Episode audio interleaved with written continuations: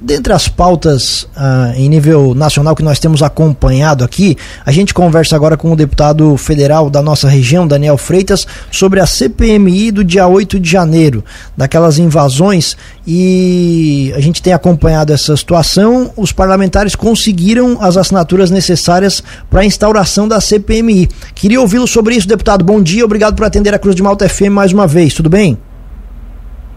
Muito bom dia, bom dia a todos os ouvintes da Rádio Cruz de Malta. É um prazer poder estar com vocês. É, essa questão da CPMI, é, a primeira vitória foi a conquista das assinaturas, algo que no Congresso Nacional é necessário para que se possa instaurar a CPMI.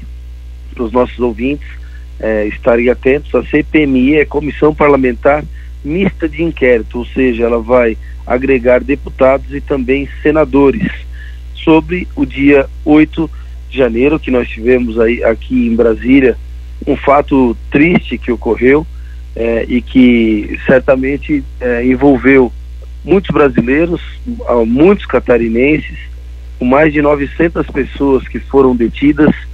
Dentre elas, nós sabemos que tem é, pessoas que vandalizaram o erário público, entraram nas dependências é, do Congresso Nacional, do STF, e com muito, muitos atos de vandalismo. É, também entendemos que as autoridades, muitas delas, elas possivelmente tinham conhecimento do que iria acontecer, mas também temos aí a certeza de que muitos inocentes estão envolvidos nesses mais de 900 presos desde aquele dia, inclusive pessoas que estavam nos QGs dos, dos quartéis e que foram orientados a entrar no ônibus, muitos deles com a expectativa de estarem indo para casa e desembarcaram na Papuda, no presídio aqui em Brasília, onde se encontram até o presente momento. Há cerca de dois dias o ministro Alexandre de Moraes ele liberou aí cerca de 137 pessoas presas pelo ato do, pelos atos do dia 1 de janeiro. O que ocorre é que esses presos que tiveram a soltura decretada, eles ainda terão que realizar recol é, recolhimento domiciliar noturno nos fins de semana, eles terão os seus passaportes cancelados, os portes de armas suspensos, terão que se apresentar à justiça local pelo menos uma vez por semana, eles não estarão autorizados a se comunicar com os demais investigados e ainda eles estão proibidos de usar as suas redes sociais. Então, o que se quer com essa CPMI, eu aproveito para parabenizar o deputado André Fernandes e os demais parlamentares e senadores, né, deputados e senadores que se engajaram conosco nessa causa, porque o que se quer é esclarecer os fatos. Ninguém é a favor de vandalismo, de violência, mas nós queremos saber as pessoas que vandalizaram e cometeram crimes contra o erário público devem sim ser punidos da maneira correta como deve ser num Estado democrático, como é o Brasil, ou deveria ser o Brasil. Né? As coisas devem ser investigadas é, e, após as investigações, cumprirmos com o rito que a nossa justiça determina. Porém, nós também queremos saber se as autoridades competentes é, sabiam dos fatos, quem estava envolvido nesses atos é, e também encontrarmos os inocentes, separarmos aí é, o joio do trigo. Então é uma missão importante do Congresso Nacional, da qual nós precisamos aí extrair as melhores informações. Deputado, vocês conseguiram o número de assinaturas necessárias, tanto na, na Câmara quanto no Senado. Explica pra gente qual é o rito, qual é o procedimento a partir de agora e se de fato não depende mais de nenhuma vontade política, se alguém pode barrar essa instauração. É, a questão agora de instaurar a CPMI não depende é, necessariamente da Câmara dos Deputados, e sim do Senado Federal, mas o presidente Rodrigo Pacheco sinalizou que sim vai pautar a CPMI. É, isso é uma demonstração de que o Congresso Nacional é, zela aí pela, pela, pelo nosso Estado Democrático de Direito, entendendo que essas informações são necessárias.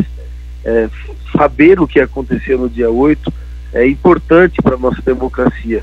Por isso nós acreditamos que seja pautado no Congresso Nacional e a partir de então nós iniciaremos as investigações, a exemplo da, das CPIs né, que já aconteceram. É, o objetivo maior é a busca do conhecimento dos fatos, do que ocorreu, de quem foram, de quem foram os responsáveis e encontrarmos aí é, a identidade daqueles que devem de fato ser punidos. Tem prazo para isso acontecer ou é uma prerrogativa do presidente? É uma prerrogativa do presidente Pacheco. É claro que uma CPMI é, dessa relevância popular, como é o caso do dia 8 de janeiro, os deputados estão engajados, os senadores também, mas mais do que isso, a população brasileira está é, é, entendendo a importância disso, até porque nós temos muitos catarinenses ainda lá. Cerca de 800 pessoas ainda seguem detidas. Então nós precisamos dar uma resposta a essas pessoas, ao povo brasileiro, de que nós vivemos num país democrático. Para isso é necessário entender o que aconteceu. Deputado, sobre a situação desses presos que continuam em Brasília, vocês têm acompanhado? Inclusive a deputada Júlia Zanata postou dias atrás sobre uma visita que ela fez ao local onde eles estão. Como é que está nesse momento? Qual é a situação dos presos em Brasília nesse momento? É, a visita, ela tá. Foram realizadas algumas visitas, porém nem deputados conseguem é, chegar aos, aos detidos, muito menos ter acesso é, as identidades, isso tudo está muito é, fechado às sete chaves e por isso, mais uma vez, a importância da CPMI em respeito a todas aquelas pessoas que, porventura, lá estão de maneira inocente. Nós vamos em busca dessas informações para poder trazer aos catarinenses que estão detidos, ao povo brasileiro que se encontra detido, um pouco de conforto é, diante de uma situação que ocorreu que pegou certamente muitas pessoas de surpresa. Volto a dizer e a frisar que nós somos contra todo e qualquer ato de vandalismo, de crime contra o erário público. Nós precisamos garantir a ordem para que a nossa democracia funcione. funcione. Então, eu, eu acredito na CPMI que ela traga bons resultados e no, que nós consigamos, a partir desses resultados, inclusive, aliviar é, a pena dessas pessoas que, porventura, é, estavam apenas no QG dos quartéis, cumprindo uma, uma manifestação pacífica, ordeira e democrática, e que não participaram de fato dos atos de vandalismo. O presidente Lula diz que é contra a instauração de CPMI, que ela não é necessária. Por que, que o senhor acha isso?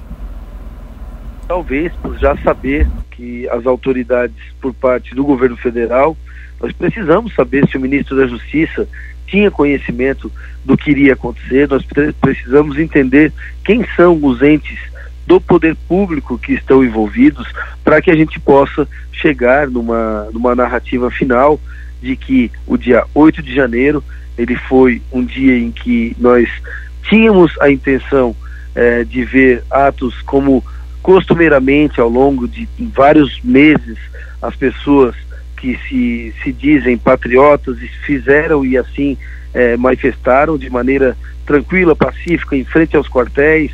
É, nós é, entendemos que manifestações assim, elas têm legitimidade e não existe nenhum problema enquanto o povo se manifestar. O que se não concorda é a questão do vandalismo, dos crimes contra o erário público e etc. Então, é, essa é a intenção Espero que a gente encontre aí é, as informações necessárias para pontuar quem de fato deve ser punido, quem de fato deve ter a sua liberdade garantida, para separarmos aí de maneira responsável e garantirmos a continuidade da nossa democracia.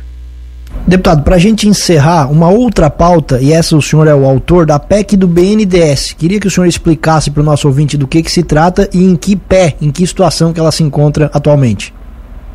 Essa PEC eu protocolei no dia 31 de dezembro de 2022, na, no finalzinho da nossa primeira legislatura como deputado federal não por ser é, um, um, vidente, mas por estar evidente que o, o, governo, o atual governo, iria dar continuidade no, na, nos, nos, projetos de mandar recurso brasileiro para obras no exterior. Nós temos vários casos, vou ficar é, restrito aí a questão do Porto de Mariel em Cuba, para não alongarmos a nossa entrevista, onde nós financiamos as obras no, no exterior através do BNDES por uma caretada da Presidência da República e esses recursos não retornam ao país, calotes financeiros somam na ordem de milhões e milhões de reais e nós, com essa PEC é, do BNDES, que nós estamos na fase da, de colhermos as assinaturas, eu hoje, apesar de estarmos recebendo o governador Jorginho Melo aqui em Brasília para uma série de reuniões, o meu foco está em buscar as assinaturas dos deputados. Nós necessitamos de 171 assinaturas para que ela seja instaurada na Câmara dos Deputados. Faltam aí cerca de 60 assinaturas, das quais hoje eu pretendo ir é, ao encontro desses deputados para que a gente saia ainda nessa semana com a primeira vitória, que é garantirmos as 171 assinaturas. Após isso, nós precisamos garantir que o presidente da Câmara paute essa matéria e aí sim, indo para o plenário, criada a comissão especial, nós vamos precisar de 308 votos para que nós consigamos fazer com que todo e qualquer investimento realizado fora do país via, BN, via BNDES, ele tenha que ter o aval do Congresso Nacional. Essa PEC, ela garante a alternação, a, a alternância é, do artigo 49 da, da Constituição que fala das competências do Congresso Nacional. O que se quer é evitar que uma decisão de uma canetada do presidente da República mande recursos do povo brasileiro, como se nós não tivéssemos problemas de infraestrutura nas nossas BRs. Essas são uma das nossas prioridades, inclusive em Santa Catarina. Ontem na reunião do Fórum Parlamentar Catarinense, nós redefinimos as nossas BRs como 285, 163, 470, 280, 282 como nossas prioridades, os nossos portos, os nossos aeroportos, as nossas ferrovias, que nós tanto, tanto precisamos para melhorarmos a, a logística brasileira, como se tudo isso no Brasil estivesse resolvido e nós não precisássemos mais desses recursos que estão sendo mandados para fora do país é importante registrar que a PEC ela não proíbe esses investimentos fora do país. Ela traz para o Congresso Nacional a divisão dessa responsabilidade. Aprovado na Câmara, aprovado no Senado, o Estado brasileiro terá condições de fazer esses investimentos. Então, é um projeto de suma importância pra, para o Brasil e nada mais justo que nós, parlamentares que fomos eleitos pelo povo, que conhecemos a sociedade brasileira e que temos o dever de defender os interesses do Brasil, possamos participar dessa discussão. Eu espero que nós consigamos atingir as assinaturas ainda dessa semana e que essa PEC seja pautada, até porque tem muito apoio já dentro do Congresso Nacional. Eu aproveito a audiência de vocês para solicitar aos ouvintes que cobrem os deputados através das redes sociais para que a gente possa alcançar o número exato das assinaturas e darmos início o quanto antes a esse trabalho tão importante. Muito bem, deputado federal Daniel Freitas, agradecemos a atenção aqui com a Cruz de Malta FM. O espaço fica sempre aberto, deputado. Um abraço e bom dia. É um prazer sempre estar com vocês na Rádio Cruz, Cruz de Malta. Obrigado pela oportunidade e desejo a cada um um bom dia, um, um bom resto de semana. Estamos sempre à disposição.